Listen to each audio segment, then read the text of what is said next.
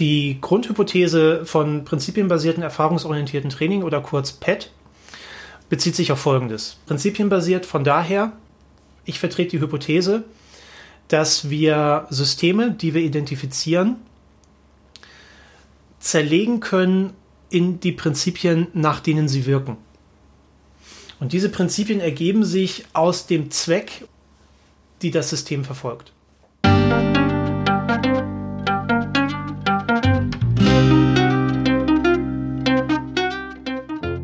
Schön, dass du wieder reinhörst. Ich begrüße dich ganz herzlich bei Ich, Wir alle, dem Podcast und Weggefährten mit Impulsen für Entwicklung. Wir bei Shortcuts laden interessante Personen ein, die uns zu den Themen Selbst, Team und Werteentwicklung inspirieren. Für mehr Informationen zum Podcast und zur aktuellen Folge schau vorbei unter www.ichwiralle.com. In den Shownotes deines Podcast-Players findest du außerdem zusätzliche Infos zum Gast, den Inhalten dieser Folge und zu Shortcuts. Ich bin Martin Permontier und präsentiere dir heute ein Gespräch mit Tore Wilkins. Tores Interesse an der historischen Fechtkunst mündete in ein Germanistikstudium und entwickelte sich weiter in ein Konzept des prinzipien- und erfahrungsorientierten Trainings. Heute ist er tätig in den Bereichen Coaching, Persönlichkeitsentwicklung und Kampftraining. Er bietet einen sehr gesamtheitlichen, systemischen Blick, wie wir lernen und uns entwickeln können. Bevor das Gespräch beginnt, noch ein kurzer Hinweis zu unseren Angeboten. Auf ichwiralle.com slash Angebote findest du unsere aktuellen Workshops und Ausbildungen zu den Themen Selbst, Team und Werteentwicklung. Und jetzt wünsche ich dir ganz viel Inspiration und Freude beim Hören. Audio ab.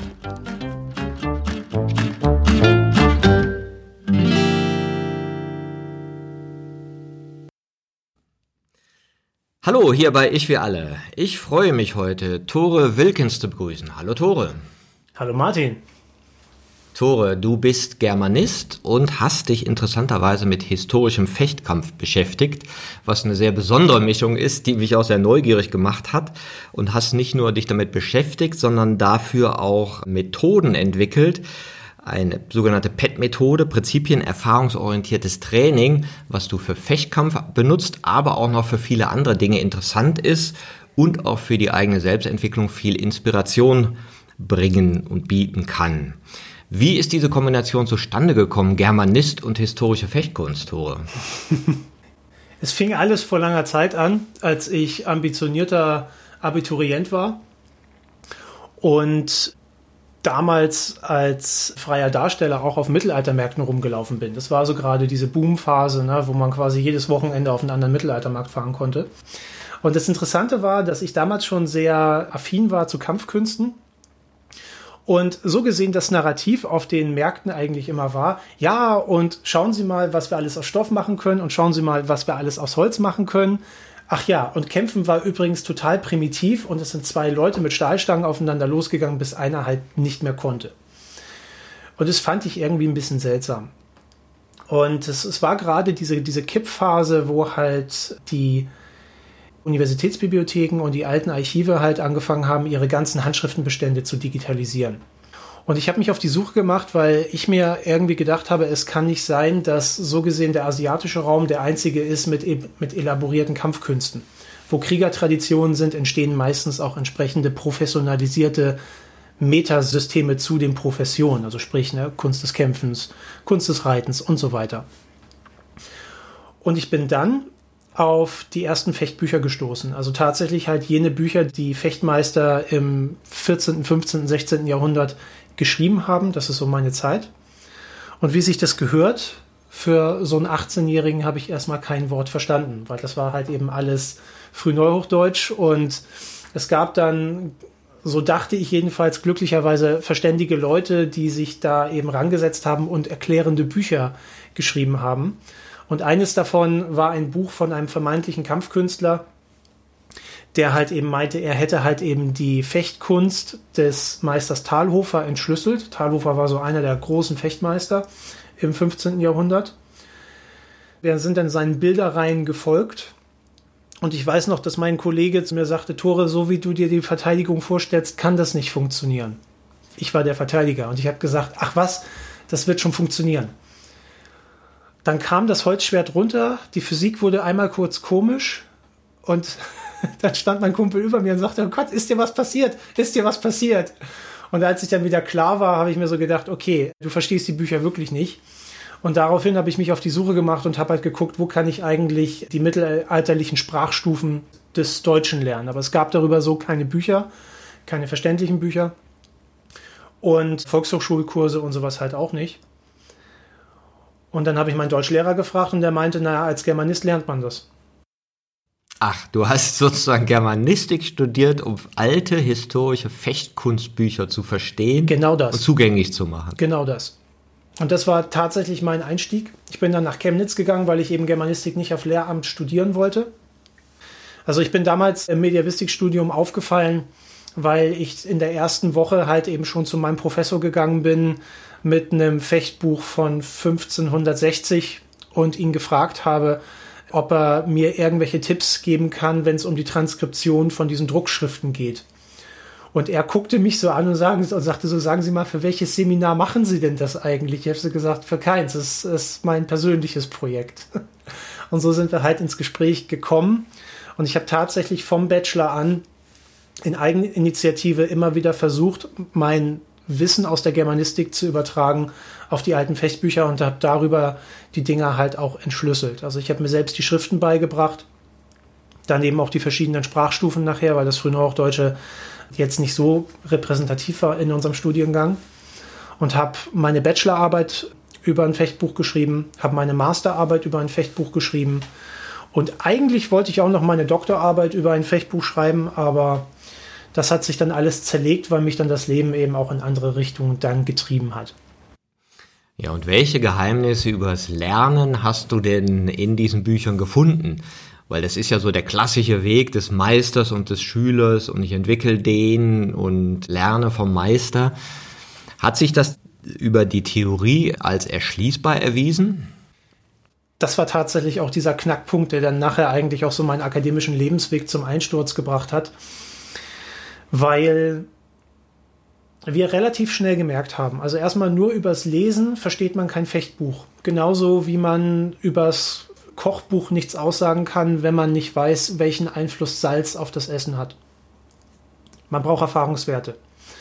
Und dementsprechend war ich im Studium damit beschäftigt, mich entweder halt so mit den Fechtbüchern zu beschäftigen, indem ich sie gelesen habe, oder aber eine Gruppe zu leiten, sogenanntes historisches Fechten, weil sich halt eben diese Rekonstruktion aus den Büchern inzwischen tatsächlich auch zu einer breiten Sportart entwickelt hat, die zwar immer noch so eine Randexistenz hat, aber langsam größer wird. Und da gibt es auch einen Dachverband, den Deutschen Dachverband der historischen Fechter, den ich mit gegründet habe. Und so gesehen habe ich dann eben abends nochmal eben mit meinen Leuten trainiert und dort haben wir versucht, im Training diese Techniken umzusetzen. Und was wir dort gemerkt haben, war, dass wir mit diesen klassischen pädagogischen Methoden, also klassisch in dem Sinne, wie ich sie verinnerlicht hatte auf meinem Lernweg, überhaupt nicht weiterkamen. Also dieses typische, okay, wir machen jetzt hier Schritt für Schritt quasi nach Vorschrift eine Technik. Das hat zwar so gesehen super funktioniert, solange wir in diesen isolierten Räumen waren, aber sobald es in die tatsächliche Anwendung ging, also sprich eine Anwendung im Freikampf, funktionierte plötzlich gar nichts mehr und wir kamen an völlig unterschiedlichen Stellen raus. Und dort habe ich diese Performance Gap dann eben auch gesehen, wie sie ja, ich sag mal, im pädagogischen Sektor immer wieder auch eben auftaucht. Ne? Also es ist ja jetzt nicht nur auf die Kampfkünste beschränkt, dass Leute quasi aus einer langjährigen Ausbildung ins wahre Leben rausgehen. Alleine schon, dass man diese Unterscheidung macht, ist schon sehr seltsam. Und dann erstmal den totalen Schock kriegen, weil sie überhaupt nicht verstehen, wie der Hase eigentlich läuft. Und sich plötzlich ein komplett anderes Skillset zusammensuchen müssen.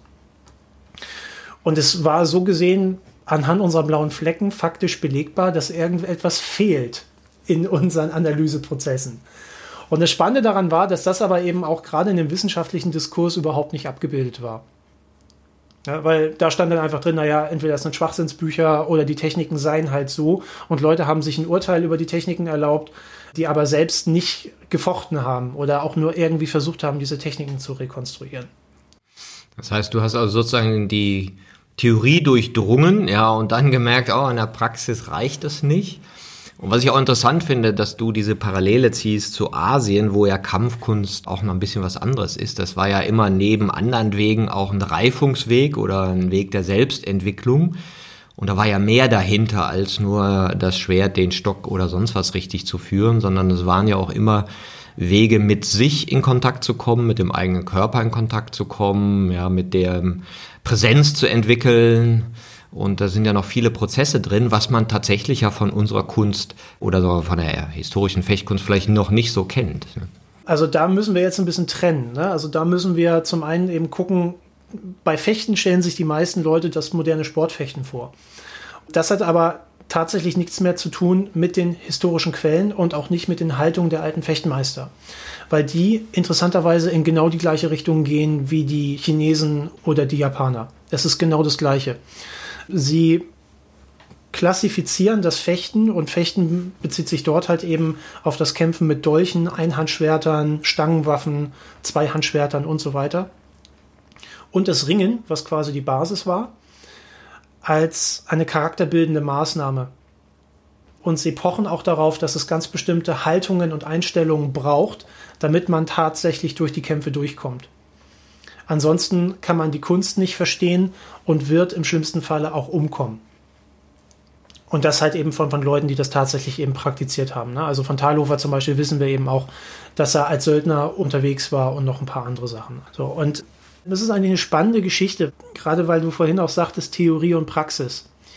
Alleine schon, dass wir glauben, wir könnten Theorie und Praxis trennen das ist eigentlich dieser Knackpunkt, der in den Büchern auch deutlich wird, weil die Meister in den Büchern selbst schreiben, es gibt diese eine Form oder diese eine Seite der Kunst, die ich in Sprache packen kann und es gibt die andere Seite der Kunst und die kann ich nur erleben. Und das eine muss mit dem anderen zusammenkommen ne? damit wir vielleicht auch langsam mal einen anderen Twist mit reinkriegen, weil ich meine, wir müssen uns ja auch irgendwie fragen, wie ich eigentlich in deinem Podcast gelandet bin. Ne? Also, Was macht der Kampfkünstler ja, genau, hier? Ne? ähm, das war eine ganz spannende Geschichte, weil ich an der Stelle gemerkt habe, dass ich die klassischen Paradigmen unserer Lerngebäude verlassen muss weil ich konnte nicht Germanist bleiben, um diese Bücher zu verstehen, sondern ich musste integral arbeiten und quasi vom Gegenstand her die Frage stellen, und welche Disziplin brauche ich jetzt eigentlich? Das heißt, ich habe plötzlich angefangen, Autodidakt, mich neben den germanistischen Zugang über die Sprachanalyse und die Textanalyse und die Buchanalyse mit ganz unterschiedlichen Sachen zu beschäftigen, unter anderem mit verschiedenen psychologischen Elementen. Da kam halt eben Hirnforschung mit rein, weil es einfach eben so ist, dass wir unter Kampf in einem völlig anderen Hirnzustand sind als jetzt gerade.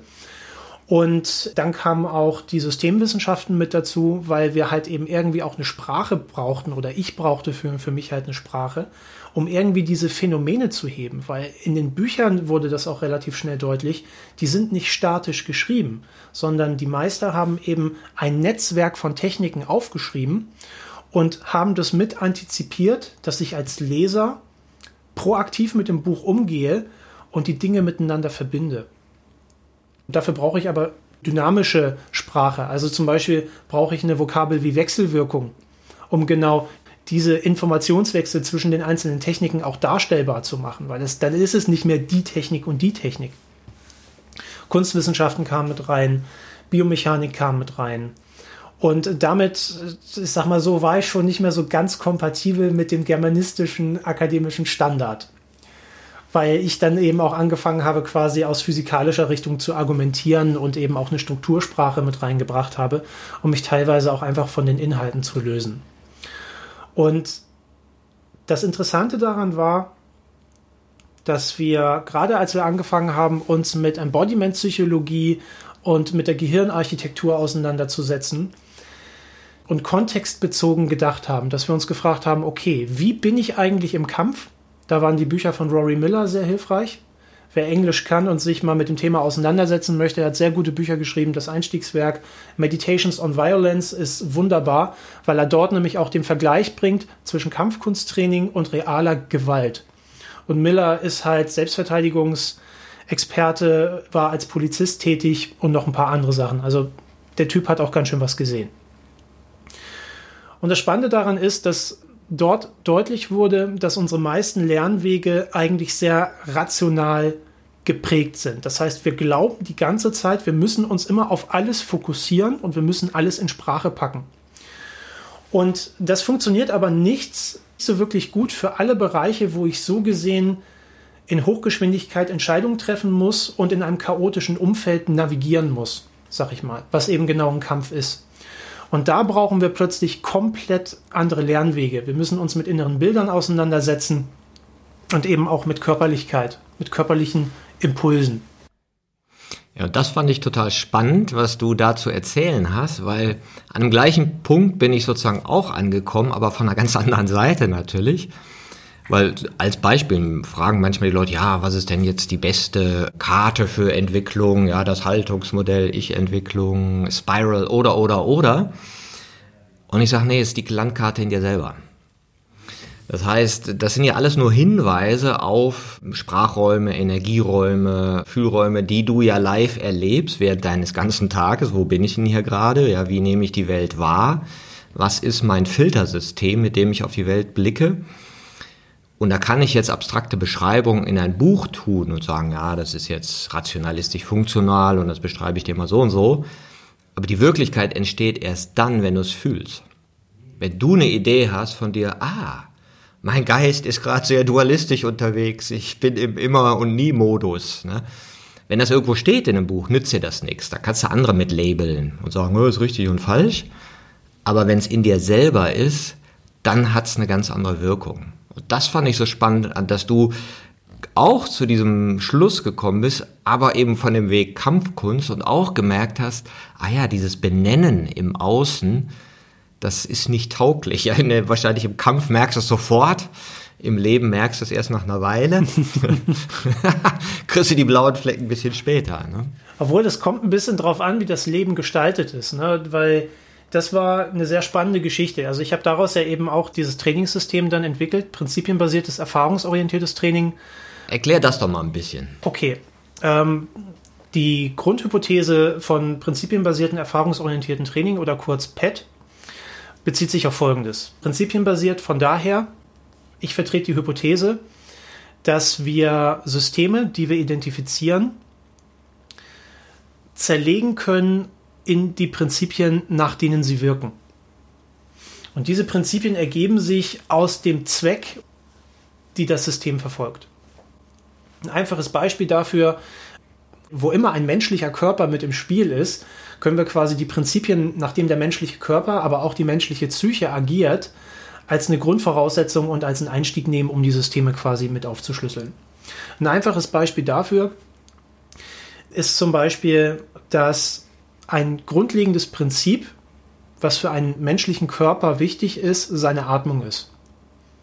Und das hängt zum Beispiel mit dem Zweck des Atemsystems zusammen, dass es Sauerstoff zuführen soll und CO2 mit abführen soll. Und daraus ergibt sich eine ganz bestimmte Form der Atmung, die quasi optimal ist für diesen Prozess. Also diese bauchbezogene Tiefenatmung, wo wir wirklich so gesehen in 360 Grad atmen. Ne? In den Bauch, in die Seiten und in den Rücken. Und im Prinzip können wir im Kern immer nach folgendem Muster identifizieren. Wenn wir jetzt im Bereich Kampf sind, ein Prinzip macht bei seiner Anwendung alles besser und bei seiner Verletzung alles schlechter. Und ein Prinzip gilt für Hebel, für Schläge, für Würfe, für Hieb- und Stichwaffen und für Schusswaffen. Und daran können wir zum Beispiel sehen, dass eben diese Tiefenatmung tatsächlich ein Prinzip ist. Weil egal, ob ich ein Scharfschütze bin oder ein Ringer, ich muss die ganze Zeit eigentlich darauf achten, dass ich in dieser tiefen Atmung bleibe, weil je weniger ich das schaffe, desto mehr verkrampfen die Muskeln, desto mehr kann ich auch in einen Stress kommen, kann das Adrenalin nicht abführen und dann bricht irgendwann meine ganze Leistung zusammen. Das ist das Prinzipbasierte. Und damit kommen wir weg von den klassischen Inhalten in der Pädagogik und zwar diese vorgefertigten Technikhappen. Also in der Bewegungspädagogik sind es eben tatsächlich die Techniken und in der normalen Pädagogik, also wenn wir jetzt irgendwie von Schulpädagogik reden oder so, sind es diese Inhalte dass wir uns so gesehen, ich sag mal, mit den Vokabeln auseinandersetzen oder dass wir halt eben ganz bestimmte Rechenwege lernen, weil das jetzt ganz genau so sein muss. Sondern es geht quasi darum, dass wir die Prinzipien erlebbar machen, direkt identifizierbar machen und dann über simulationsbasierte Methoden den Trainierenden die Möglichkeit geben, tatsächlich zu erleben, was passiert, wenn sie ein Prinzip erfüllen und was passiert, wenn sie ein Prinzip verletzen. Und das ist dieses Erfahrungsorientierte. Wir fragen uns immer, welche Erfahrungen muss der Trainierende eigentlich gemacht haben, damit er das, was ich sage, versteht.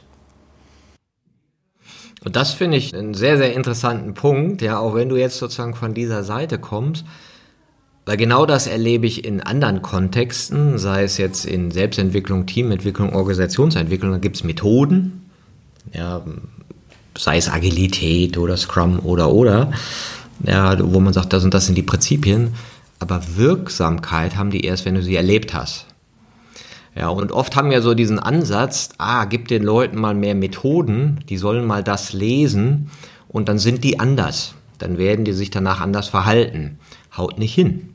Nee. Ja, weil du genau, genau, du musst genau dieses äh, erfahrungsorientierte Training, also ich nenne das hier immer emotionale Referenzerlebnisse, wo das in dein Körper, in dein Herz, in dein Fühlen reingegangen ist und du dann gemerkt hast, ach jetzt weiß ich, was die mit offener Kommunikation meinen.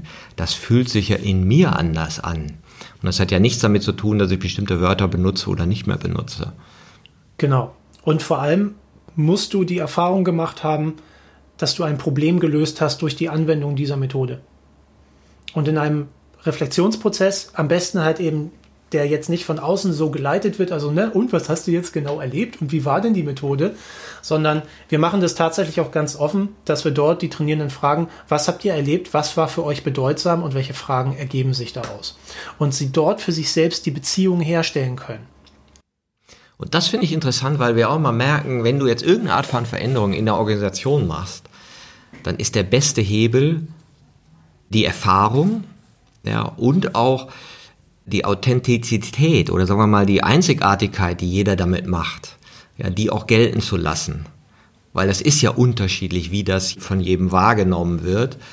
Und das ist aber auch, wie du sagst, nicht normalerweise, wie wir über Lernen oder Selbstentwicklung nachdenken, sondern wir kommen ja sehr viel von den Methoden. Ja, das finde ich auch erstmal gar nicht so problematisch. Also meine Faustregel ist, wenn wir ein Phänomen, was wir als Problem identifizieren, mit unserem Handeln nicht lösen können, dann müssen wir auf eine höhere Abstraktionsebene gehen. Wir müssen quasi einen weiteren Rahmen spannen, weil wir gerade nicht in der Einflusssphäre sind, wo wir das wirklich lösen können. Weil sonst wäre das Problem dann nicht mehr da. Wie mal bei Einstein, ne?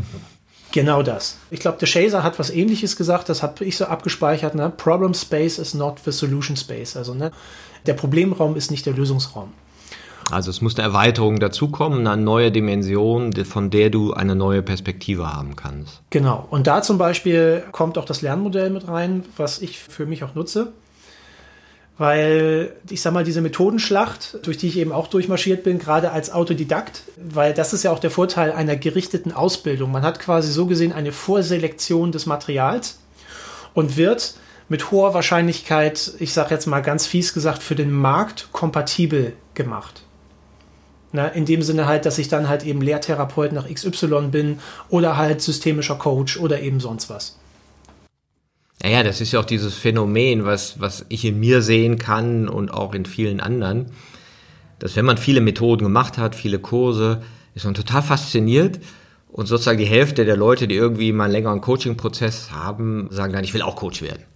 Ja, das ist so ein Reflex. Ne? die, diese Methode, dann, weil du diese Euphorie gespürt hast, weil du gemerkt hast, ach, jetzt sehe ich ja was Neues, ne? jetzt will ich das direkt weitergeben. Genau. Und ich bin der Meinung, dass wir, und da kommt eigentlich auch diese, diese Idee der Systemnavigation mit rein, die eben aus dem Pad entstanden ist. Weil wir im Pad gemerkt haben, hm, wir haben jetzt einen Haufen Phänomene hier und wir begleiten die Leute quasi durch ihren eigenen Lernprozess. Wir bringen so gesehen einen Leuchtturm mit rein, zum Beispiel ein Prinzip und gehen dann in einen simulationsbasierten Raum wo wir die Trainierenden beobachten und darauf warten, dass sie uns heranholen, wenn sie halt tatsächlich Hilfe brauchen. Und dann geht es nämlich los, dass man plötzlich auf eine komplett andere Art der Betrachtung zurückgreifen muss, weil man muss jetzt plötzlich in der Lage sein, die Phänomene, die im Raum stehen, auch einzuordnen und zu kategorisieren.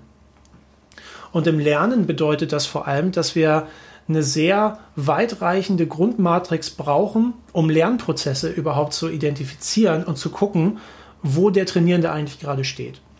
Und ich habe dort eine Matrix entwickelt. Das Modell habe ich weiterentwickelt von einem amerikanischen Entrepreneur, der Jordan Hall heißt. Ich habe das noch nicht publiziert gesehen, ich habe es nur mal in ein paar Podcasts gesehen, habe es mir dann rausgeschrieben, übersetzt und dann halt erweitert. Er hat es als einen Kreis dargestellt und ich habe daraus so eine Wechselwirkungsmatrix gemacht, wo sich alles gegenseitig bedingt. Und in diesem Lernprozess gibt es mehrere Punkte. Der erste ist Einstimmung. Es ist die grundlegende Frage, ob ich so gesehen kognitiv und von meiner gesamten Art her überhaupt in den Lernprozess einstimmen kann. Wenn ich voll unter Stress bin, wird es schwierig, einen kognitiven Prozess zu erlernen. Einstimmung, Unterscheidung. Unterscheidung in dem Sinne, ich muss zum einen für mich erleben, was korrekt ist, und ich muss zum anderen aber auch erleben, was nicht passt. Fehler sind da extrem wichtig. Dann die Kohärenz. Also das kann man sich ungefähr so vorstellen, wie über die Einstimmung sucht man quasi die ganze Zeit, na, bin ich jetzt eigentlich, bin ich jetzt schon, ja, wo bin ich eigentlich? Im Flow. Und Flow ist eigentlich ein Kohärenzerleben, wo so gesehen alle Teile des Systems, wie immer das gestaltet ist, also das Umfeld, meine psychischen Anteile, mein Körper, vielleicht die Waffen, mit denen ich arbeite oder sonst was, so miteinander in einer Kooperation sind, dass möglichst wenig Reibung entsteht. Und dann habe ich eine Kohärenz. Reibungsverluste führen dann eben dazu, dass wir irgendwie eine Inkohärenz erleben. Der Lernprozess stockt. Und dann gibt es noch diesen anderen wichtigen Punkt der Klarheit. Diese Frage, wo will ich eigentlich hin? Oder wie sieht eigentlich mein Idealbild aus? Das ist meistens auch, wenn Leute halt eben ins Kampftraining kommen oder sowas, dann wollen sie sehr oft kämpfen wie jemand Bestimmtes. Keine Ahnung, ich will kämpfen wie XY in Game of Thrones oder ich will kämpfen wie der Witcher und was weiß ich nicht, was alles. So, und das ist so gesehen am Anfang das gewünschte Ende im Sinn zu haben und das ist dieser Klarheitspol. Da kommen eigentlich auch die Ziele mit rein. Ne? Woran richte ich mich aus? Und das Interessante ist aber, dass wir in die Klarheit, und hier kommen wir eigentlich wieder auf dieses Wechselspiel zwischen Theorie und Praxis, aus zwei sehr unterschiedlichen Richtungen gehen können. Und zwar einmal können wir in die Klarheit gehen aus der Einsicht. Das ist ein weiterer Punkt. Und das ist dieses kognitive Sehen, ne? dass ich quasi ein Buch lese und, ah ja, genau, das Modell, das habe ich jetzt verstanden, aber wir haben es eigentlich nicht verstanden, wir haben es eigentlich nur begriffen. Wir haben jetzt diese gedankliche Klarheit. Und der andere Punkt ist das Embodiment, ist die Verkörperung. Und die Verkörperung führt auch nochmal in die Klarheit. Und ich sage mal so, in der Kultur, die ich bisher erlebt habe, auch in den Geschäftsfeldern, wo ich so unterwegs bin, also freie Wirtschaft, verschiedene staatliche Träger und sowas, die ich halt begleite, sehe ich immer wieder, dass das Verkaufen von Methoden, die über die Klarheit operieren, relativ simpel ist und im 20. Jahrhundert auch ziemlich verbreitet war. Also irgendwelche krassen Analysen, die man dann wieder in irgendeine Matrix ausgibt und was weiß ich nicht was alles. Aber dass man sich sehr schnell in den Esoterikverdacht bringt, wenn man plötzlich anfängt, mit den Leuten auf dieser Embodiment-Ebene zu operieren. Das ist ja ganz interessant, ja, dieses Methodenwissen, was so hoch geschätzt wird, ja, worauf man ja auch setzt und diese emotionalen Aspekte, die du genannt hast, oft noch nicht so gesehen wurden. Also ich finde es gut, dieses Einstimmen, ja, da brauchst du ja auch irgendwie einen Fokus, ne, wo, wofür sind wir hier? Dann die Unterscheidung, also Raum schaffen, was wollen wir loslassen? Ja, was gehört hier nicht rein, wenn wir etwas Neues kreieren wollen? Ja, und auch nochmal so ein Kohärenzabgleich, der braucht ja auch offene Kommunikation ne, und, und die Klarheit über das gemeinsame Ziel, die ja auch oft gar nicht so da ist, weil die Gefühle noch nicht ausgesprochen sind, weil die Wünsche nicht ausgesprochen sind.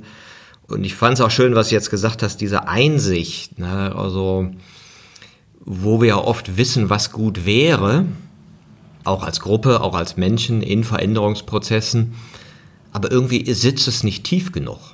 Ja, also wir alle wissen ja, es wäre viel schöner, eine nachhaltige Welt zu konstruieren, wo die Natur auch in 500 Jahren noch gesund ist, ja, und wo wir happy leben und dann fahren wir halt nicht mit Luxusdampfern durch die Gegend, ja, muss man ja auch nicht, kann auch in anderer Weise ein schönes, erfülltes Leben haben.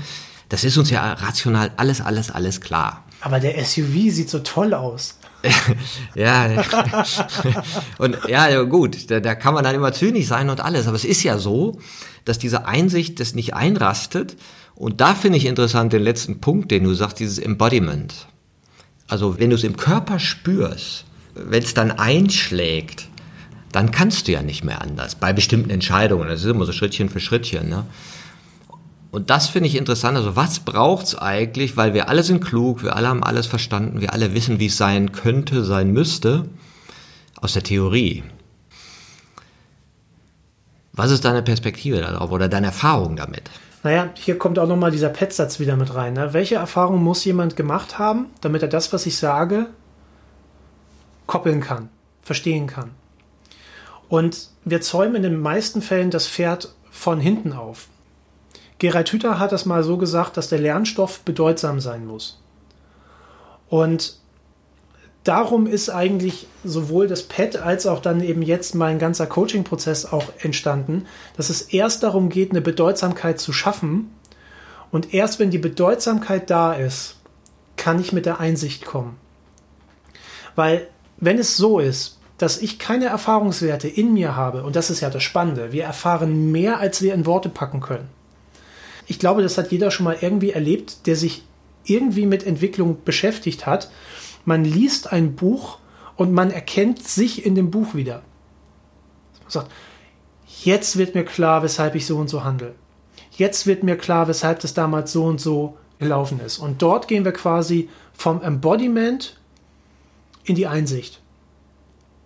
Und das ist eigentlich dieser nachhaltige Lernweg, dass erst eine erfahrungstechnische Grundlage geschaffen wird, und die muss noch gar nicht definiert sein. Es geht erstmal nur darum, dass die Leute sich in dem Feld, wo sie etwas lernen, ausprobieren können, unter der Gewissheit, dass sie scheitern werden. Und in dem Augenblick, wo sie irgendwo scheitern, bedeutet das, dass sie im System an einen Punkt gekommen sind, wo sie jetzt aus ihrem intrinsischen Wissen und ihren intrinsischen Erfahrungswerten und Fertigkeiten heraus nicht weiterkommen. Dadurch verlieren sie die Kohärenz und dann ist das System von seiner Verfasstheit her bereit, Fragen zu stellen. Und dann ist auch die Öffnung da für die entsprechenden Modelle und Methoden. Und die kann man dann anbieten. Und das ist eben das Schöne. Man kann sie tatsächlich anbieten und muss das den Leuten nicht irgendwie so aufschwatzen, weil die selbst suchen. Und dann prüft man mit den Leuten zusammen, was sich im Erleben verändert, wenn sie jetzt mit dieser Methode arbeiten. Und dadurch spüren sie eine Erleichterung oder ähnliches, ein positives Gefühl oder so, eben, eben dieses, ah, jetzt macht es Sinn, jetzt kann ich weitermachen. Ja, das finde ich interessant. Also was braucht es ja für Veränderung? Also wenn ich mich verändern will, du hast das jetzt bezogen auf deinen Sport, aber das sind ja Prinzipien, die du da auch untersuchst. Und interessanterweise, ich hatte neulich einen Podcast mit Maya Göpel und sie hat auch so drei Dinge genannt. Ja, warum, die steht ja so für nachhaltige Transformationsforschung. Und sie sagt, es gibt so drei Elemente. Einmal dieser Schock, ja, den wir zum Beispiel durch diese Bilder haben. Ja, boah, nee, so, so ist nicht schön. Ich will nicht, dass der Regenwald abbrennt. Ich will nicht das ganze Plastik da am Strand. Das, das kann doch nicht wahr sein. Ne? Aber es reicht ja nicht. Es reicht ja nicht, das zu sehen. Dann brauchst du noch die Fakten, dass dein Gehirn irgendwie merkt, ah ja, guck mal, oh, so und so viel verbrauchen wir. Hm, Im Mai haben wir schon alles abgefackelt, was an sich fürs Jahr reichen müsste. Hm, eins und eins ist zwei, das kann nicht gut gehen. Ja, also diese ganzen wissenschaftlichen Dinge, die so zu gelassen werden müssen. Ja, und da sieht man ja auch, wie schwer das ist, das überhaupt anzuerkennen. Ja, und dann gibt's ja mal, ja, das hängt nicht damit zusammen, hängt nicht damit zusammen, aber bestimmte Sachen musst du sagen, ja, wenn, wenn du alles auf isst, was sozusagen an Speicher da ist für die nächsten 100 Jahre, da kannst du mir nicht erzählen, dass du das nicht zusammenzählen kannst, dass das nicht geht. Ja, also das ist sozusagen die zweite Einsichtebene. Und dann sagte sie was ganz Schönes. Die dritte ist dann, und du hast das ja auch so ein bisschen drin, in diesem Embodiment, und deswegen finde ich das eine schöne Kombination, wir können das anders. Wir könnten mit dieser Einsicht und mit dem Schock, dass es vielleicht nicht gut ist, was anderes schaffen. Deswegen sind Beispiele so wichtig. Ja. Mal zu sehen, wie das einer macht und mal zu sehen, ach ja, das, das geht ja tatsächlich anders. Ja. Ich muss ja nicht verzweifeln oder mich am Rücken legen und sagen, geht nix, ne, sondern das Beispiel ist ja auch noch so ein Treiber für Veränderung. Also, dass du weißt, das kann wirklich sein. Ne.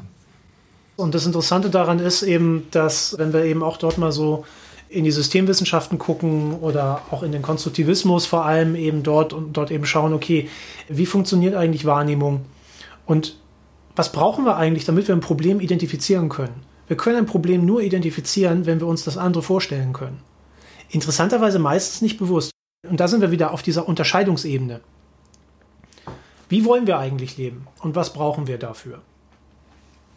Wenn wir nicht Optimisten sind, wer dann? Genau.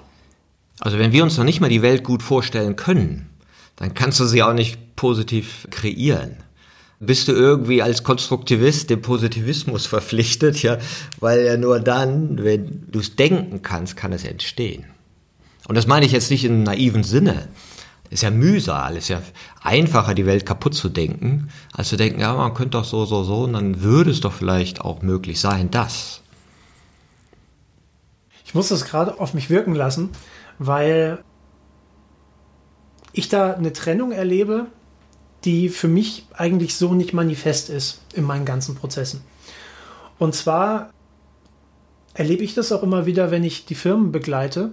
Also mich holt man meistens halt eben rein, wenn, wenn das Thema so ist, okay, wir wissen jetzt überhaupt nicht weiter, wie das halt jetzt geht. Ne? Und dass die Leute sich auch einfach nicht in der Kommunikation finden oder ganz viele von meinen Klienten sind auch so durchgecoacht worden von Erfolgscoaches und was weiß ich nicht was alles, dass sie dann einfach sagen, ja, okay, müssen wir vielleicht noch sagen, du bist ja nicht nur Fechtkunstlehrer, ja, sondern auch Coach und Organisationsberater. Ja, das hat sich eben aus diesem Pad ergeben, weil wir also über Gerald Hüther, der mein persönlicher Mentor geworden ist, über diese Entwicklung des Pads, war ich mit ihm halt eben auch draußen unterwegs bei verschiedenen Veranstaltungen.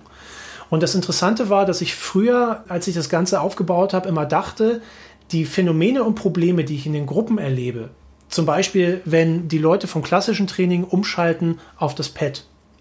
Also in der Regel ist es so, dass dann ganz oft die Trainer Existenzängste kriegen. Also die Trainierenden finden es toll, weil sie sich entfalten können, weil sie gucken können, was halt geht. Und die Trainer, die sich meistens darüber definieren, dass sie mehr wissen als alle anderen und immer wissen, wie es richtig ist und sich verpflichtet fühlen, die Leute auf ihre Fehler mit hinzuweisen, stehen dann plötzlich im Raum und denken so, verdammt, mich braucht hier ja gar keiner mehr. Und da kommt so eine Identitätskrise auch mit rein. Und dann war ich mit Gerald unterwegs und dann auch in den Firmen und habe dann gemerkt, die Phänomene, die ich hier erlebe, sind genau die gleichen, wie wir sie im Training lösen mussten. Genau die gleichen. Auch die Existenzängste, die eben damit kommen und auch diese Transformationsängste. Und das, was ich immer wieder erlebe in dieser Denke, die die Leute dann meistens mitbringen und was auch völlig verständlich ist, glauben die meisten, dass sie das Alte aufgeben müssen, wenn sie das Neue haben wollen. Und noch schlimmer, wenn sie im Alten gut waren und jetzt aber das Neue zugelassen wird, entwertet das ja ihre gesamte Leistung. Also als Beispiel aus dem Pad, das ist so eine Sache, die ich dann auch immer oft auffange vor den Seminaren weil die Leute teilweise Progressionsstopps hatten von sieben Jahren, von acht Jahren und dann machen sie eine Runde Pet und innerhalb von einem Wochenende machen sie das ganze Zeug, was sie, also wirklich im Kampf, was sie über acht Jahre nicht im Training ankern konnten. Und dann könnte ja so gesehen der Eindruck entstehen, dass alles, was sie bisher gemacht haben, scheiße ist. Und dann wird die Lösung so gesehen zum Problem. Weil, mal ganz ehrlich, welche Selbstbeziehung muss ich auch aufbauen, um dann diese Lösung mit anzubringen? Und das finde ich eben gerade eben auch bei den Kultur- und bei den Klimawandelsthemen immer sehr, sehr, sehr schwierig, weil unglaublich viel mit Schuld operiert wird. Und ich mir dann so denke, ja Leute, aber wer soll das dann annehmen von den Alten? Und in der Regel braucht man eben auch beides. Genau, weil du musst ja auf etwas aufbauen und du brauchst ja auch Methoden wissen, um den nächsten Schritt machen zu können. Und ich finde das auch interessant, also was du sagst, wie deine Erfahrung mit Gerald Hüther, das ist früher halt darum ging, jetzt kommt der Berater, der Guru mit seinem Herrschaftswissen, hat noch ein Trademark dran, ja, hat noch irgendwie so eine Art, ich schütze mein Wissen Idee und das mache ich jetzt zu einem Schneeballsystem, ja, um irgendwie das zu kanalisieren. Dann merkst du ja irgendwann, ah nee, das ist ja vollkommen die falsche Logik. Ja, und mich hat das schon früher mal so ein bisschen fasziniert, wenn du so in Selbstentwicklungskreisen unterwegs bist, dann gibt es ja diesen Methodenneid, ja, oder, oder ich habe die, dieses Skillset, ich habe das, der hat von mir geklaut. Genau. Ne? Und du denkst, wie von dir geklaut? Das ist doch ein großer Strom, in dem wir hier sind. Ne? Was soll davon deins sein? Ja, also diese, was ja im Asiatischen auch nicht gibt. Die sagen, kopieren ist Ehren, ja, und vermehre das Wissen und nutze das, was deine Kultur dir zur Verfügung gestellt hat und du stellst das genauso zur Verfügung, ist ja auch ein anderer Ansatz. Und äh, dass das jetzt ja auch die Beraterbranche so ein bisschen ähm, in Frage stellt, wenn es eben nicht mehr so kommt, jetzt kommt der schlaue Mensch da rein, sondern es geht um Befähigung. Und das finde ich immer so spannend. Das hat Gerhard Wohland, der hat ein total schönes Buch geschrieben, Denkwerkzeuge. Und von denen gibt es auch ein paar Vorträge auf YouTube. Und der bringt es auch sehr amüsant rüber. Genau diese Art der Beratung, dass es früher so war, dir fehlt Wissen und du holst den Experten rein, der das Wissen hat und dann flanschst du das quasi in deine Organisation rein und dann hat sich das. Mach mal ein Seminar und dann läuft das. Danach musst du es ja können. Und er sagt, es funktioniert aber nicht mehr. Und moderne Organisationsberatung, da gleite ich jetzt von Wohlands Aussagen ein bisschen ab und paraphrasiere das quasi mit meinen eigenen Dingen. Dort geht es eigentlich eher darum, dass man mit den Leuten in einem ko-kreativen Prozess die Sprache und auch die Methoden aufbaut, die hundertprozentig für die Gruppe passt. Weil das ist nämlich über dieses prinzipienbasierte Arbeiten möglich. Weil jede Methode, und, und das ist ja auch so spannend, wenn man dann eben viel Erfahrung hat und man guckt sich, keine Ahnung, man guckt sich Stephen Covey an, man guckt sich Führungsmodelle von irgendwelchen Seals an, dann guckt man sich an, was Gerald Hüther macht oder was Gunther Schmidt macht, was du machst. Und man sieht, es ist so gesehen in verschiedenen Bereichen des großen Weltsystems ist es mit angelagert, aber alle müssen sich immer mit irgendwelchen Fragen auseinandersetzen, damit ihre Systeme tatsächlich nachhaltigen Erfolg haben. Und das sind zum Beispiel unter anderem die Prinzipien, die Covey eben auch mit rausgearbeitet hat. Ne? Wenn ich in eine positive Synergie mit den Leuten gehen möchte, ist Proaktivität das erste Gebot. Und am Anfang muss ich das gewünschte Ende im Sinn haben und anschließend muss ich das Wichtigste zuerst tun. Ansonsten läuft die Kiste nicht. Und damit kann man nämlich dann mit den Gruppen in Erkundungsprozesse gehen, wo man in deren Unterbewusstes mit reingeht und zusammen das hebt, was sie teilweise in Sprache nicht ausdrücken können. Und da kann man auch noch mal auf das eingehen, was Maya da auch gesagt hat, weil das ist ja das Spannende. Wenn wir die brennenden Bilder sehen, Warum cached uns das eigentlich so? Das ist etwas, was ich limbische Kommunikation nenne. Und was meiner Auffassung nach auch eines der wichtigsten Elemente ist, was derzeit noch im Arbeitsleben fehlt und auch im Bildungsleben. Weil jeden Wandlungsprozess, den wir nachhaltig gestalten wollen, meiner Auffassung nach, müssen wir eigentlich auf zwei Ebenen machen. Und zwar in dieser Klarsprache, wie wir das jetzt machen. Das ist quasi schön was für die Großhirnrinde. Gut zum Pläne schmieden. Aber wir müssen das Ganze auch nochmal in Bilder übersetzen, weil das Zwischenhirn ja eben primär in Bildern arbeitet. Und da gibt es einen guten Spruch von einer Kommunikationstheoretikerin, die Bucci heißt, ich weiß nicht wie mit Vornamen. Und sie hat gesagt, an jedem Wort hängt ein Bild und an jedem Bild hängt ein Gefühl. Das heißt, das Bild ist eine ganz wichtige Achse, um auch ins Handeln zu kommen. Und du hattest ja auch eine Folge mit einem Coach, der diese narrative Organisationsberatung macht.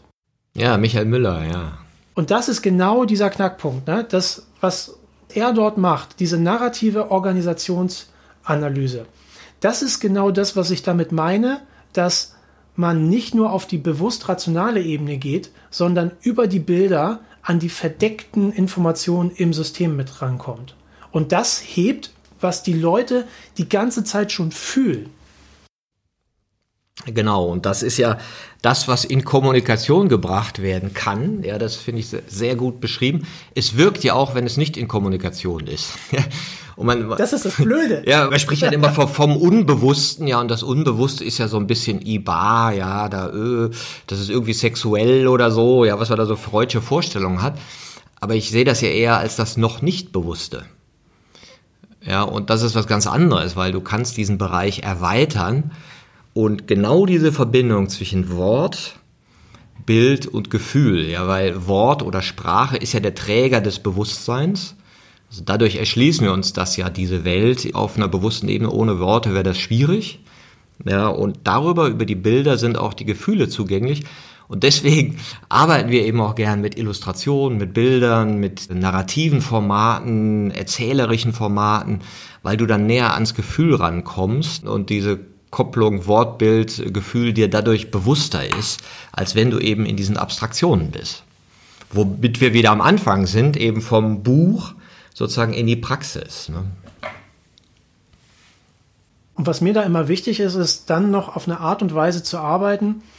Ich sage das immer so, es gibt zwei logische Muster. Es gibt entweder oder, das ist so eine binäre Denkweise, und dann gibt es das sowohl als auch wenn wir diese ganzen Erkenntnisse aus den Systemwissenschaften wirklich ernst nehmen, dann können wir uns diese ganze Geschichte mit richtig und falsch eigentlich klemmen.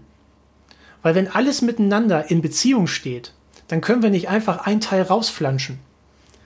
In Bezug auf das ganze Klimawandelsgeschehen und das gilt eben auch für die angeblich so schuldbehafteten gesellschaftlichen Institutionen. Aber trotzdem haben wir dann ja Phänomene, die wir so nicht ertragen wollen oder vielleicht auch können, weil dass wir eine Existenzbedrohung haben, das steht ja außer Frage. Und da habe ich dann was reingebracht, was ein Konzept ist, was sehr hilfreich zu sein scheint. Zumindest melden mir das meine Klienten immer zurück. Und das ist dieses Konzept der Energetisierung. Dass wir uns eben in dem Sinne nicht fragen, okay, entweder oder, sondern die Frage ist meistens eigentlich, dass wir bestimmte Systemteile so krass energetisieren, dass wir darüber andere vergessen. Und mit Energetisierung ist jetzt nicht irgendwie ne, gemeint so, ach ja, und dann kommt die kosmische Energie runter, sondern Aufmerksamkeit ist eine Form der Energetisierung. Genau das. Und da finde ich die Gehirnwissenschaften einfach so wunderschön, weil sie einem da auch dieses harte Futter liefern, was man dann eben auch geben kann. Ne? Dass es einfach gezeigt ist, dass wir nur dadurch, dass wir uns auf bestimmte Dinge fokussieren, bahnen wir Aufmerksamkeit, das verändert die Gehirnleistung und ausgehend von den Veränderungen im Hirn erzeugen wir uns körperlich anders, handeln auch anders und tatsächlich wir nehmen auch andere Dinge wahr. Und dementsprechend ist es meistens eigentlich nicht eine Frage, dass irgendetwas weg sein muss, sondern wenn wir dort systemisch integrativ drauf gucken, dann reicht es meistens aus, dass wir die Dinge anders platzieren oder ihnen eine andere energetische Wertigkeit geben. Und dann ziehen wir von dem einen etwas ab und geben dem anderen etwas mehr. Und dadurch zum Beispiel schaffe ich das in den meisten Fällen, dass ich aus dieser grundlegenden Entweder-Oder-Zwickmühle in den Change-Prozessen rauskomme. Sowohl bei den Einzelklienten, weil unsere Unterpersönlichkeiten operieren ja meistens auch so. Und bei Persönlichkeitsentwicklung denken eben auch viele Leute, ja, okay, dann mache ich das weg und kriege das Neue. Ne? Ja, ich sage mal, der Unterschied zwischen Selbstoptimierung und Selbsterfahrung, weil die Selbstoptimierung will ja was wegmachen.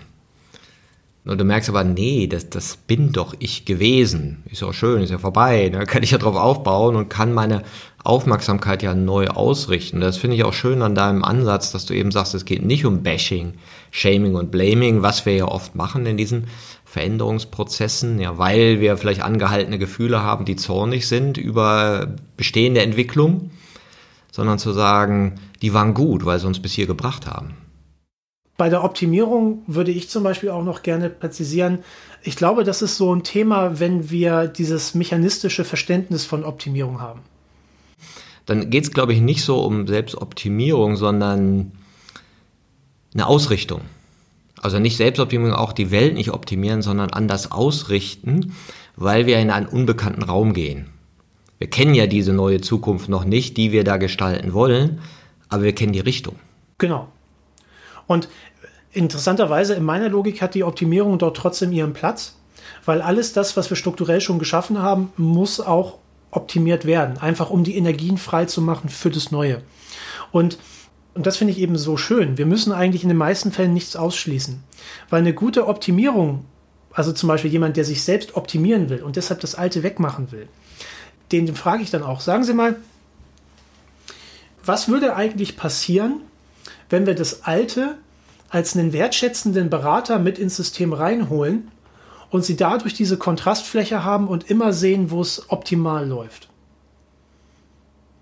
Also quasi so war es früher und so ist es jetzt. Und da sind wir wieder in dieser Lernmatrix, dass dieses Unterscheiden wichtig ist.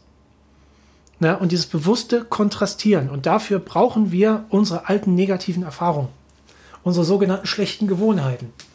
Früher, wo man mehr ideologisch debattiert hat und gesagt, wir schaffen den Kapitalismus ab, der ist taugt nix. Ne? Und jetzt merkst du so, nee, vergiss es, der wird auch in 200 Jahren da sein, aber du kannst ihn modifizieren.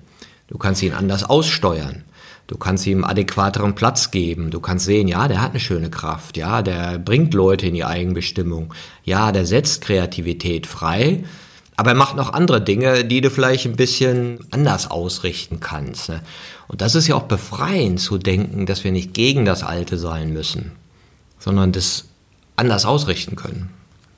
Und ich finde es auch ganz spannend, weil ich natürlich auch so über meine Art und auch über mein Alter und meinen Werdegang in sehr vielen Gruppen unterwegs bin, die sich so nicht an diese etablierten Wertesysteme halten. Also wo man zum Beispiel auch einfach seine ersten Schritte gehen kann, obwohl man jetzt noch keinen Titel hat oder eben sonst was, sondern die einfach wirklich auf die Ergebnisse gucken und sagen, okay, wir gucken uns den Mensch an. Und das Spannende, was ich immer wieder sehe, ist, dass wenn wir mal so ins 20. Jahrhundert reingucken und das mal so ganz grob körperlich sehen, dann haben wir eigentlich so zwei große Lager. Wir haben diese kommunistische Ecke, wo es quasi darum geht, alles ins Kollektiv zu blasen und das Individuum aufzulösen. Das darf nicht sein. Ne? Du bist Teil der Gruppe und mehr nicht. Und auf der anderen Seite hast du eben, das könnte man sagen, diesen westlichen Block mit diesem kapitalistisch-individualistischen Ansatz.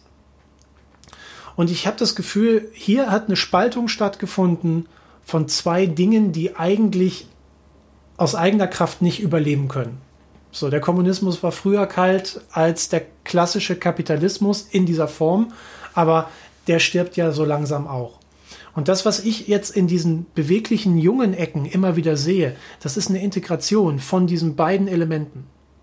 Also, dass die Leute zum Beispiel auch so langsam merken, dass es nicht reicht, einfach nur die Gemeinschaft auf der grünen Wiese zu sein, sondern dass wir trotzdem auch überleben müssen, dass wir Prozesse am Laufen halten müssen und dass es auch darum geht, Geld zu verdienen.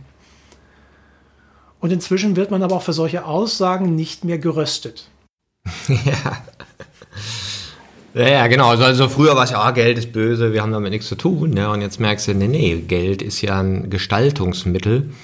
Und ich habe jetzt neulich mit Silja Graupe von der Cusanus Hochschule gesprochen. Die sagte auch, es gibt auf der einen Seite unglaublich viele Leute mit guten Ideen und dann gibt es andere Leute, die haben viel Vermögen, aber keine Ideen.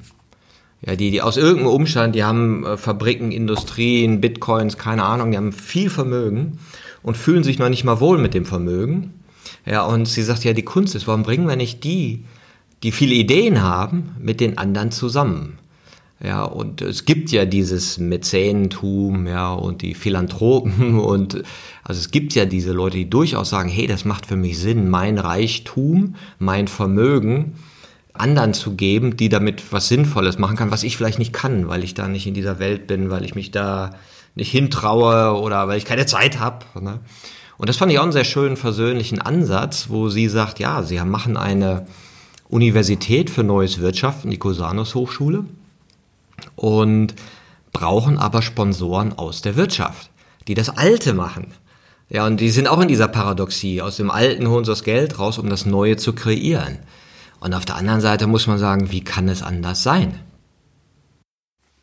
Und da hat auch Jordan Peterson mal was total Schönes gesagt, weil er hat das sehr stark auf diese Big Five mitbezogen, also diese Persönlichkeitstraits, und er machte dort immer so einen Wechselwirkungsspiegel auf zwischen Leuten, die sehr stark in Offenheit sind, Also ne, Leute, die sehr kreativ sind nach diesem Modell, zeichnen sich dadurch aus, dass sie halt eben sehr offen sind und dementsprechend viel aufnehmen können und so aus verschiedensten Themenfeldern die, die, die Sachen zusammenholen und eben was Neues gestalten. Und dann gibt es eben die Leute, die sehr ordentlich sind.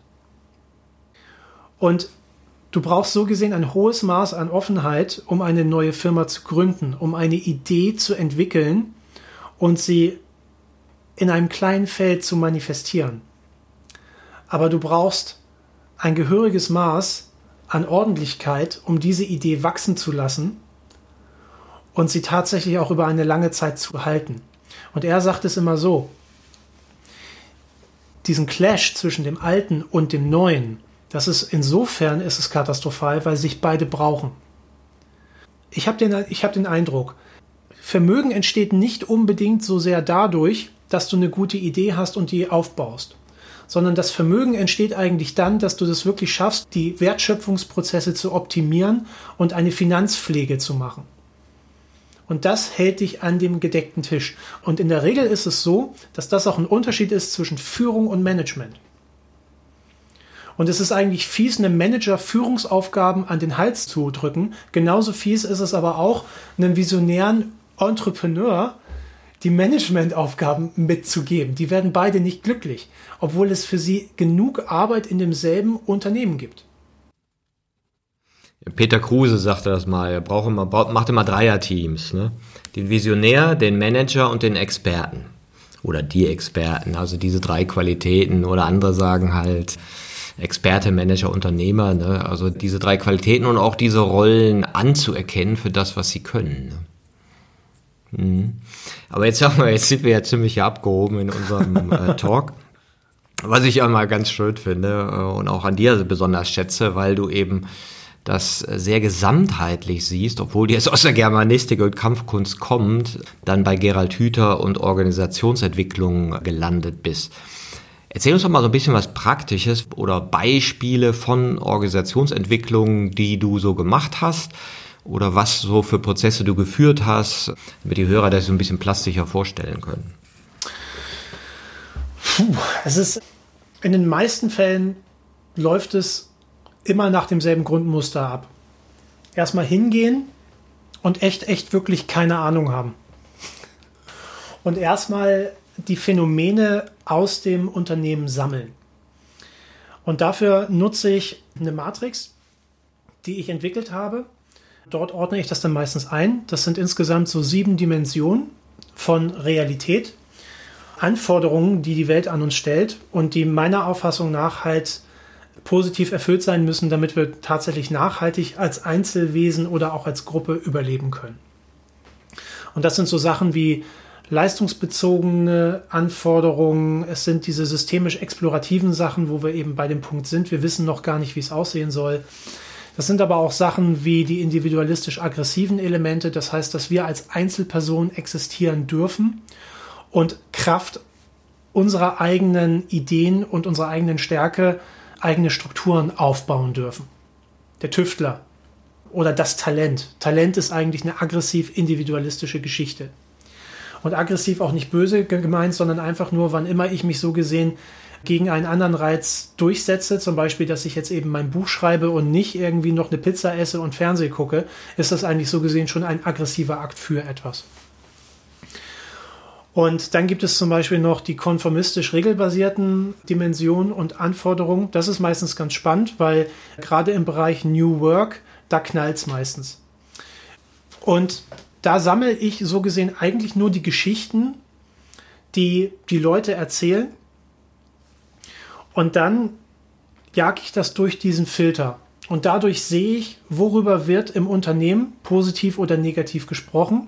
Meistens läuft es mit, Firma XY, was braucht ihr und was schätzt ihr? Und dadurch sammeln wir die positiven Geschichten und so gesehen die negativen oder halt die Bedürfnisse.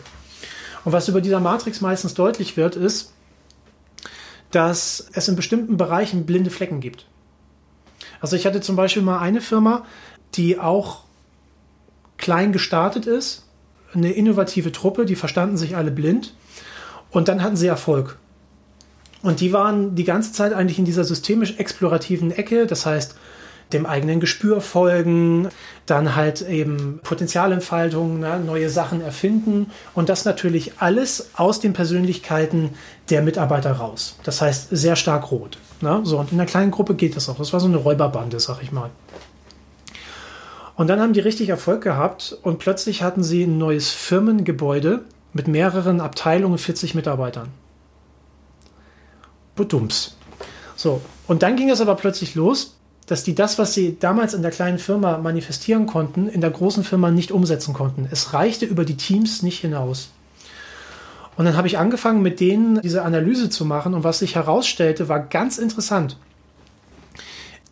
Die hatten in allen Bereichen was zu erzählen. Also was Positives und was sie brauchen. Und in den blauen Bereichen, also in den konformistisch regelbasierten, gab es nichts positiv zu erzählen. Also sie haben nicht mal darüber gesprochen. Und da kann man eben mit einer Engpasstheorie rangehen. Bei lebenden Systemen ist es halt so, dass wir ganz bestimmte Ressourcen brauchen, ne? materielle, aber auch psychische, um wachsen zu können. Und wenn man irgendwo einen Engpass hat, dann entstehen daraus diese Phänomene, die wir halt dann als Symptome identifizieren können. Und das kennt man wahrscheinlich auch aus einer Massage. Ne? Wenn man einen guten Masseur hat, der massiert einen nicht einmal von oben nach unten durch, sondern man erzählt, was man halt so hat. Er fühlt und fragt da, ist das der Punkt? Drückt da rein, macht noch einmal. Ne? Sagt einer, der gerade einen Hexenschuss hatte. und dann löst sich das alles auf. Und da sind wir eigentlich auch schon bei diesem Punkt, dass dort nämlich schon diese Bedeutungshebung auch stattfindet. Ne? Weil ich stelle denen jetzt nicht irgendwie mein Erfolgsmodell vor, was immer funktioniert. Habe ich doch keine Ahnung, ob das immer klappt. Sondern ich sammle erstmal mit den Leuten wirklich nur deren Befindlichkeiten. Und dann stelle ich deren Befindlichkeiten im Rahmen dieses Modells vor. Und das, was dann nämlich als erstes passiert, ist ein Jetzt macht es Sinn. Ach so, und deshalb komme ich mit dem nicht klar. Und jetzt ist das also der Fall. So, und das heißt, dort füllen die das mit Bedeutung und daraus heben wir in der Gruppe, was für die jetzt eigentlich dort wichtig ist. Und daran können wir auch schon Ideen entwickeln. Vielleicht sitzen die Leute im Raum, die die ganze Zeit sagen, hey, ich bin genau in diesem blauen Feld stark, das ist mein Talent, aber ich werde hier immer platt gemacht. Zum Beispiel, ich sag mal so, meistens baut man was Neues auf, weil man mit dem Alten noch eine offene Rechnung hat. Wenn man das für sich nicht geklärt hat, dann entstehen genau die Phänomene. Ne? Plötzlich ist man bei einer Organisationsgröße, wo man einfach diese konformistisch regelbasierten Elemente braucht. Die müssen natürlich angepasst sein an das neue Arbeiten. Also ich kann jetzt nicht das alte übernehmen. Ne? Da wollen die Leute dann meistens nicht ran und werten dann unterbewusst oder bewusst die Leute ab, die Lösungen in dem Bereich dann mit anbieten. Und in den meisten Fällen geht es dann eigentlich nur noch darum, jetzt nicht mich zu melken, als jemand, der tolle Ideen hat, wie man jetzt einen Regelkanon aufbauen könnte, sondern über die Vorstellung von bestimmten Kommunikationsmodellen.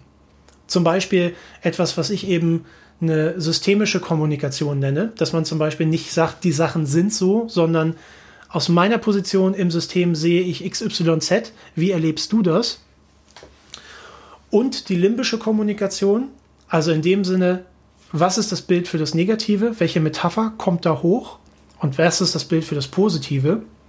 Und welche Symbole schaffen wir, um diesen Wandel auch zu manifestieren?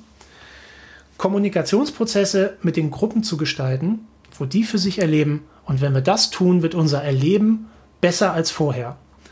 Und das mit der Gruppe zusammen so in der Organisation zu verankern, dass das ein selbstorganisierender Prozess wird. Und dann kommt meistens irgendwann der Tag, wo sich die Gruppe selbstständig macht und ich mir einen Kaffee nehme, wo ich eigentlich nur noch zuhören muss und die das auch für sich dann sagen. Ich hatte irgendwie das Gefühl, von diesem Zeitpunkt an wurde das unser eigener Prozess. Ich gesagt, genau. Und das ist nachhaltig und das lässt sich multiplizieren. Ja, macht total Sinn und das ist auch sehr vergleichbar mit unserer Herangehensweise, dass ich auch sage, ja, du sorgst für Besprechbarkeiten, du gibst eine Landkarte in die Hand und dann geht's los Richtung Selbstführung und dann verstehen die das dann schon, ja, weil sie ihr eigenes Verhalten anders lesen können oder ich auch in mir individuell mein Verhalten anders lesen kann, weil ich eine Karte habe und mir jemand beigebracht habe, nicht nur wie ich die lese, sondern auch wie ich die fühle, wie ich die im Body und wie ich die in mir drin haben kann als meines. Ne? Wenn jetzt die Hörer Interesse dran haben an äh, PET, deinem Ansätzen, was können die tun? Hast du schon ein Buch geschrieben? Bist du noch dabei? Ja, das Buch ist schon draußen. Das äh, kriegt man auf Amazon und das heißt PET für Kampfsport und Kampfkunst. Ein Universalleitfaden für prinzipienbasiertes, erfahrungsorientiertes Training. Muss ich dazu sagen, es ist derzeit nur für Kampfkunst und Kampfsport in Buchform erhältlich. Hinter den Kulissen entwickeln wir schon weiter. Also wir haben jetzt die ersten Versuche gemacht im Reiten und auch im Bogenschießen, im Tanzen und witzigerweise auch im Handwerk. Es funktioniert alles sehr schön. Wie gesagt, das ist halt ein Universal Ding. Ja, ja, klar, deswegen. Ja. Deswegen bist du auch Organisationsberater jenseits der Fechtkunst. Ne? Genau, das ist das, was ich geschrieben habe. Und derzeit bin ich eben auch dabei, eine Online-Präsenz aufzubauen, also meine Website tore-wilkens.de, die ist schon erreichbar. Da ist noch nicht so viel drauf. Aber da werden weitere Sachen folgen. Also zum einen verlinke ich dort natürlich die Podcast-Folge, ist aber auch ein eigener Podcast in Planung und auch verschiedene Videos, in denen ich einfach ganz kurz und knackig diese Dimensionen dieser Methodik halt erkläre. Das habe ich da bei so einer anderen Gruppe gesehen, die was ähnliches gemacht hat. Ich glaube, die nannte sich Shortcuts oder so. Ich weiß nicht, muss ich noch mal gucken. Ja, ja. ja genau. Nein, der, also ich finde das wunderbar und äh, du gehörst ja auch zu einer der Gäste, wo ich das Gefühl habe, ach, jetzt könnten wir noch ein paar Stündchen weiterreden, ja, weil du auch so ein breites Verstehen hast von Lernen und dich da auch so tief reinbegeben hast. Also herzlichen Dank für die vielen, vielen Inspirationen und ich hoffe, dass du auch weiter viele inspirierst und äh, für deinen Ansatz begeisterst. Also letztendlich denke ich ja auch, mein Gott, wir sind alle irgendwie ähnlich unterwegs. Ja, du hast jetzt diesen Zugang über Kampfkunst gefunden, ich habe ihn über andere Modelle gefunden. Aber im Prinzip geht es ja darum, einen Entwicklungsraum zu öffnen für eine mögliche Zukunft, die vielleicht harmonischer mit uns selber ist, mit den Menschen, die uns umgeben und auch mit dem Planeten. Ich danke dir, Tore. Ich danke dir.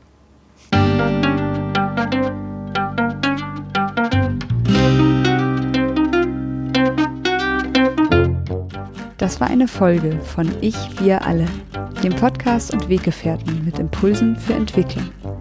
Wir bei Shortcuts begleiten und unterstützen Unternehmen bei der Entwicklung von zukunftsfähiger Führung, Kommunikation, Unternehmenskultur und Design. Mehr Infos zu unseren Angeboten, dem Podcast, der aktuellen Folge und zu unserem Buch Ich, wir alle, 24 Transformationsgestalterinnen geben wegweisende Impulse für die Zukunft findest du unter www.ichwiralle.com.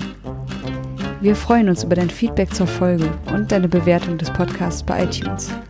Bitte stell uns gerne Fragen zum Podcast und noch Vorschläge für Themen und Interviewpartnerinnen, die dich interessieren würden.